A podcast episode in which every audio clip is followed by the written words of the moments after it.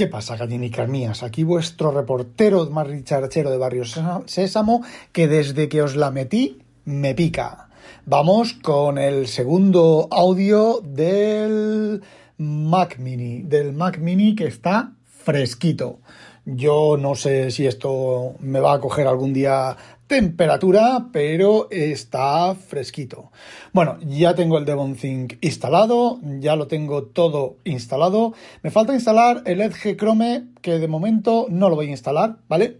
Pero tengo pues el calibre, la famosa biblioteca de los 100.000 libros, casi 100.000 libros eh, aquí copiada, lo tengo, creo que lo tengo ya todo, el Telegram, todo. Bueno, me falta, no, me falta instalar Office Hoy tengo que instalar Office también, el, Office de Microsoft, ¿vale? Y activarlo para pues, mis cositas de escribir y demás. Bueno, vamos al tajo. Pero antes, antes, antes, un mensaje de mis patrocinadores, que no sé si lo he contado ya o no, pero bueno, os cuento, yo en el trabajo, el proyecto que estoy ahora, la parte del proyecto que estoy ahora, porque simplemente es un proyecto gigantesco, nos entra un cliente nuevo y tengo que modificar cosas, el cliente con sus idiosincrasias y sus particularidades, y en este caso son alemanes, y aquí acabo de ver yo no la eficiencia alemana, sino el papeleo alemán, ¿vale?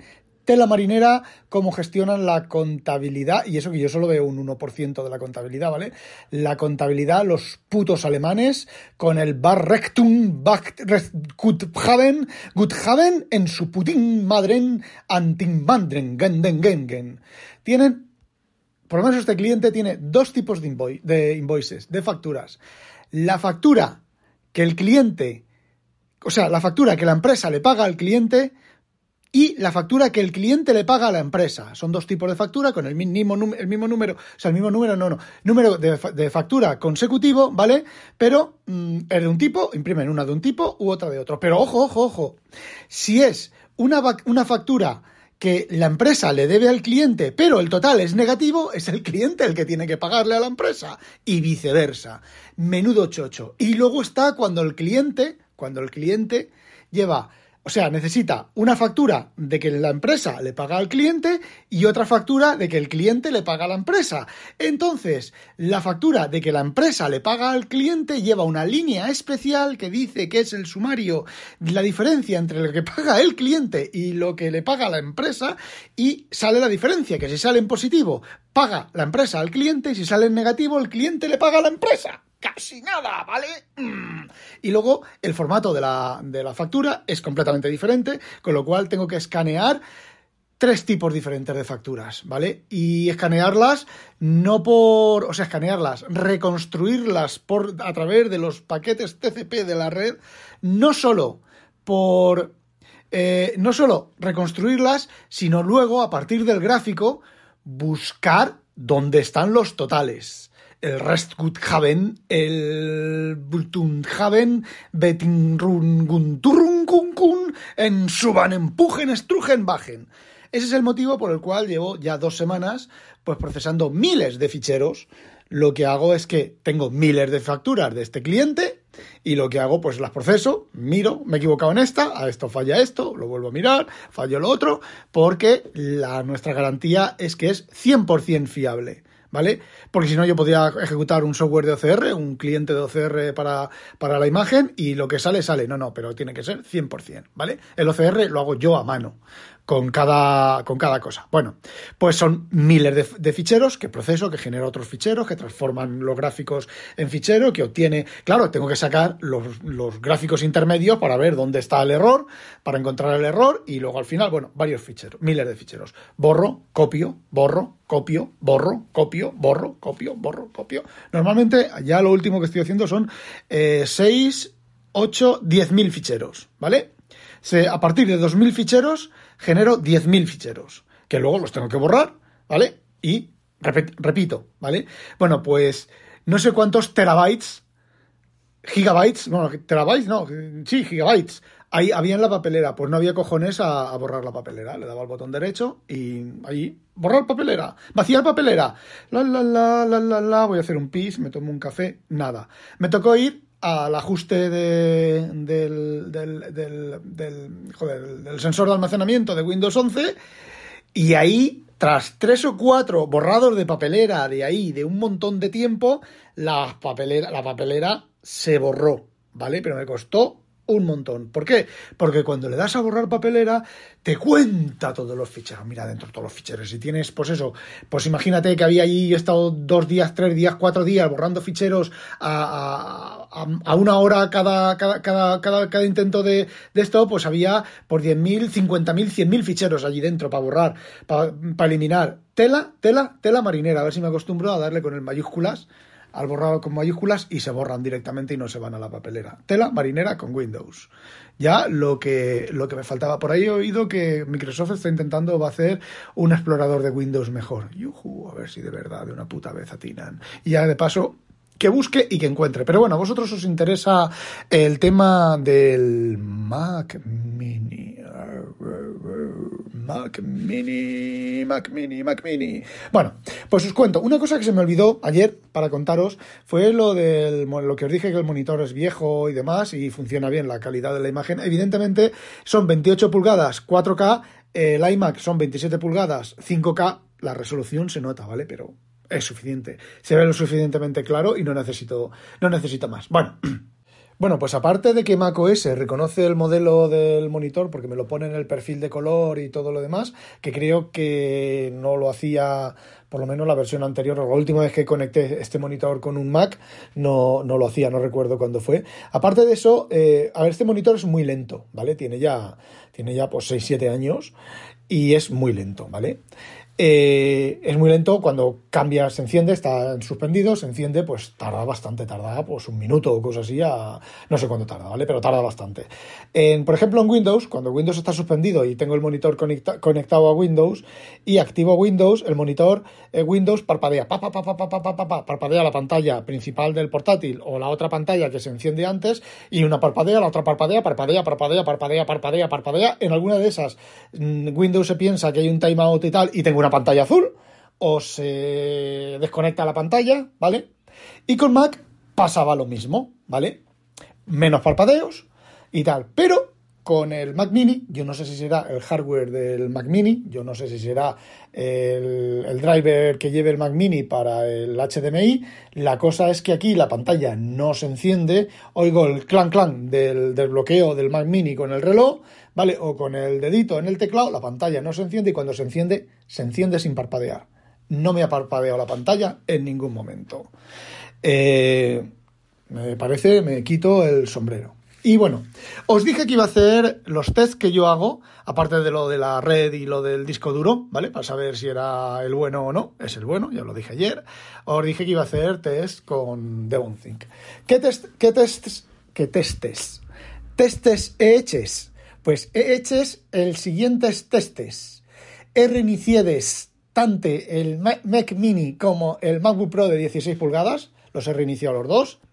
He esperado dos o tres minutos con los dos encendidos para que se aquietaran y entonces, clic, he abierto DevonThink. DevonThink tiene 17 millones de palabras únicas, un billón y medio europeo, o sea que son mil billones, son mil millones, no, un billón, un billón europeo, ¿vale? Un, billón, casi un billón y medio europeo de número total de palabras, 42.830 eh, ficheros y unos 560, 560 sí, gigabytes de, de, de almacenamiento en disco. Bueno, pues le di al clic de abrir y más o menos en frío, se llama encendido en frío, porque no hay caches ni nada activas, tardan más o menos lo mismo a, lo mismo a aparecer en pantalla, ¿vale? Eh, los cierro, Command Q, ¿vale? No suspender, sino Command Q, cerrado de memoria, fuera de memoria, los vuelvo a abrir y imaginaos, el Mac Mini se abre un segundo antes. Tarda dos o tres segundos a abrirse, pues se abre un segundo antes. ¡Oh, maravilla de las maravillas! ¿Vale la pena comprarse un Mac Mini frente a un MacBook Pro 16 pulgadas M1, M2 por, Pro por esto? No, ¿vale? No, porque es un segundo, ¿vale? Y lo abrir, yo lo tengo abierto. Yo solamente, o cuando hay una actualización, o una vez a la semana, cierro el, el DevonThink y lo vuelvo a abrir por temas de cachés y de memorias y de, y de historias. Así que no vale la pena. Siguiente test. Siguiente test es realizar una búsqueda de dos palabras que yo sé que hay muchas entradas en, el, en todas las bases de datos, una búsqueda global de dos palabras, ¿vale? Y eh, teclea las palabras y darle a buscar. Cuando la búsqueda es en frío, ¿qué os imagináis que ocurre? Pues que el encuentro se produce más o menos de forma simultánea. Es decir, la búsqueda de palabras, tanto en el, en el eh, portátil como en el mini, el resultado aparece en pantalla a la vez. Pero casi os diría que, a la vez, ¿vale? Bien. Eh, segundas búsquedas. Ah, amigo. Otras dos palabras, evidentemente no las mismas. Otras dos palabras. Le doy al enter. ¿Y aquí qué ocurre? Pues ocurre que el mini encuentra en la mitad de tiempo. ¿Por qué? Luego os lo explico, ¿vale? En la mitad de tiempo. No solo eso, sino que el DevonThink tiene la opción de búsqueda según se teclea de términos completos y o incompletos. Es decir, tú empiezas a teclear, vas a buscar gallinica y empiezas gallinica. Cuando le das al espacio, empieza a buscar, ¿vale? Gallinica, luego espacio, estroboscópica, espacio, mía, ¿vale?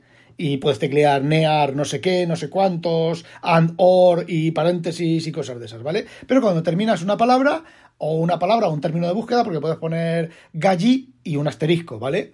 Y dices ah, todo lo que empiece por galli, ¿vale? Asterisco, galli, asterisco. Todo lo que contenga la palabra galli, ¿vale? Cuando termina la palabra, se pone a buscar, ¿vale? Y la búsqueda por letras. Cada letra que tecleas se pone a buscar, ¿vale? Y te vas mostrando los resultados. Y teóricamente, teóricamente, en tiempo real, en las dos situaciones, vas viendo cómo van desapareciendo las cosas que no son que no corresponden al término de búsqueda hasta que, bueno, terminar de teclear. Entonces tú dices, ay, yo no me acuerdo si era gallinica o gallinico, o empieza el gallinic y haces una pausa. Bueno, conforme vas tecleando va apareciendo, ¿vale? Gallinic Ah, pues mira, ahora gallinica, porque aquí están las entradas de gallinica y no hay ninguna de gallinico. Vale, no tienes por qué teclear el asterisco o refinar la búsqueda o lo que sea, va refinando la búsqueda sobre qué tecleas, ¿vale?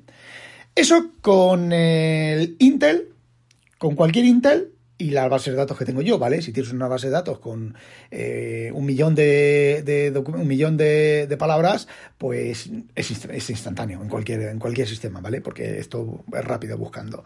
Pero si en, el, en los Intel es imposible. Lo de palabra continua, lo de letra continua y lo de palabra continua es imposible. A ver, es imposible. Tecleas una letra, tienes que esperar 10 o 12 segundos, te quieres otra letra, tienes que esperar 10 o 12 segundos, eh, o si es una palabra completa, la palabra completa, 10 o 12 segundos, la siguiente palabra, no sabes si has tecleado dos As porque se te ha ido el dedo o lo que sea, tienes que esperarte, ¿vale? Bueno, en los M1 es relativamente aceptable, bueno, en el... En el M1, el MacBook Pro M1 es relativamente aceptable, son un par de segundos o cosas así en la búsqueda. Ah, amigo. pero en el Mac mini es instantáneo. Entonces, si es primera búsqueda, acabar de arrancar el DevonThink. Y en la primera búsqueda, si tecleas, vas a teclear Aurora Boreal, tecleas la A, pasan los dos o tres segundos primeros y luego ya conforme vas tecleando las letras, te va haciendo el filtro en tiempo real. Así que, para grandes datos, sí que resulta interesante. Y entonces me preguntáis vosotros, entonces Rafa, ¿vale la pena el Mac Mini? Pues yo os digo, no, no vale la pena el Mac Mini si tienes un Mac Mini M1, bueno, en este caso no es Pro, ¿vale? Pero si tienes, por ejemplo, un, Mac, un MacBook Air, o sea, un MacBook eh, Pro con un M1 Pro, como tengo yo, pues no vale la pena, ¿vale? No vale la pena para conseguir eh, esa diferencia de, rendimiento. Eh, ¿Te lo quieres comprar porque te sale de la Pitirrin? Pues te lo compras como he hecho yo, ¿vale? Pero no vale la pena para nada, para absolutamente nada. Como ya os dije en el episodio de ayer, pues sí, el, lo de la huella dactilar es mucho más rápido, el navegador es mucho más rápido, eh, los programas cargan algo más rápido, pero a ver, no vale la pena, ¿vale? No vale la pena, pues te has gastado 3.000 euros en un Mac y gastarte otros 3.500 en el, en el Mac de la siguiente generación, no vale la pena. ¿Vale? Yo me he comprado el Mac Mini porque quería un Mac Mini y porque me lo sale del, del cotillón, ¿vale? Y ya está. No vale la pena. Ahora que lo tengo, pues oye, voy a aprovecharlo. El iMac lo he apagado y ya veremos si le pongo Linux o lo dejo apagado o intento venderlo aquí. Bueno, ¿y por qué es esa diferencia de rendimiento? Pues os lo voy a explicar. Eh, la huella de memoria es de unos 20 GB de RAM en, los dos equipos, ¿vale? Como el MacBook Pro tiene 16 GB, son 4 GB más, descontando todo lo que ocupa el sistema operativo, tal, que será pues un giga o dos gigas de, de, RAM, ¿vale? Sin embargo, el Mini tiene 32 gigas, con lo cual los 20 gigas caben en memoria directamente. No hay ni que hacer swap a disco ni comprimir la memoria. ¿Qué es lo que ocurre? En la primera búsqueda los, lo que, lo que la base de datos, a ver, tú abres el Devonthink y el Devonthink no carga todo en memoria, carga por lo que necesite para mostrarte los datos y tal, ¿vale? Y cuando empiezas a teclear, pues empieza a cargar la memoria, las bases de datos, los estructuras, lo que necesite para hacer la búsqueda que tú estás. Entonces, por eso, en la primera búsqueda tarda más o menos lo mismo.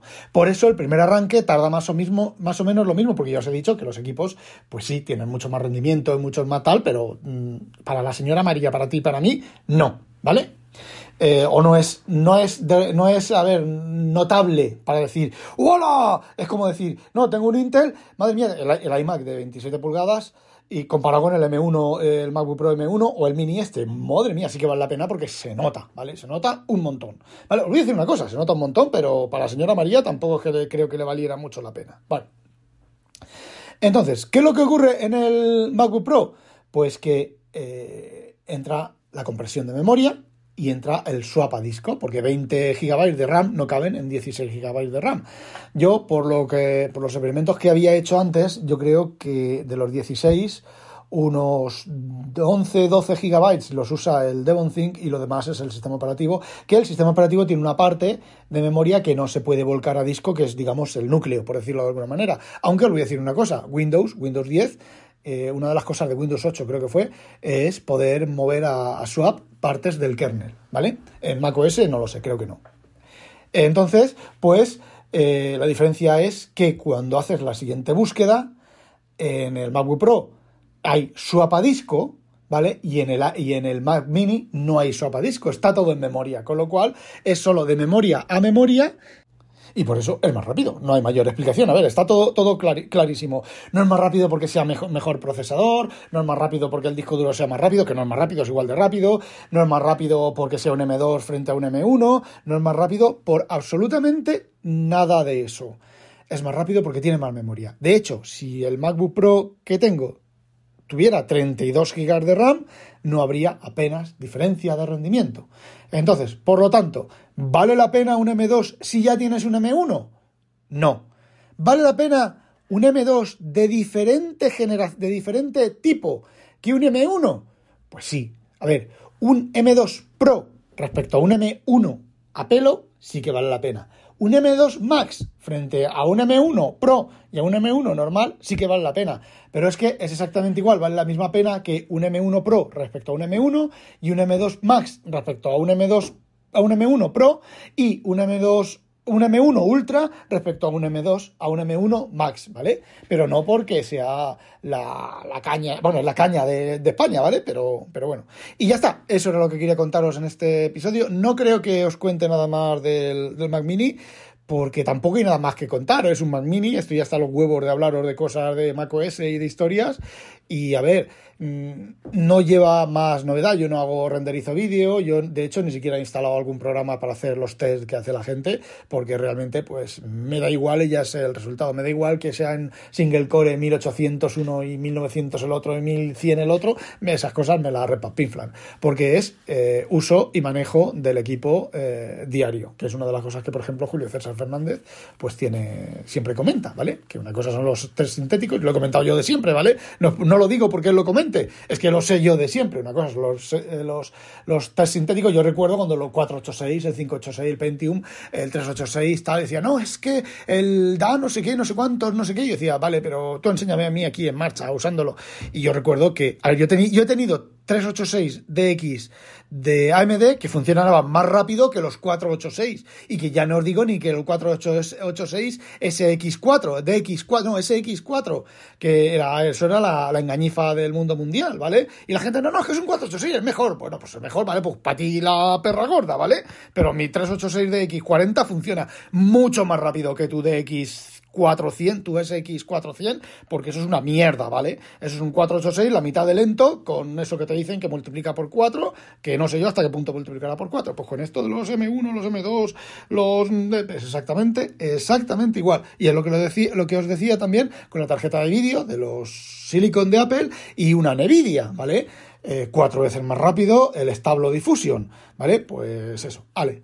No olvidéis, sospechosos, habitualizaros. ¡A demonio!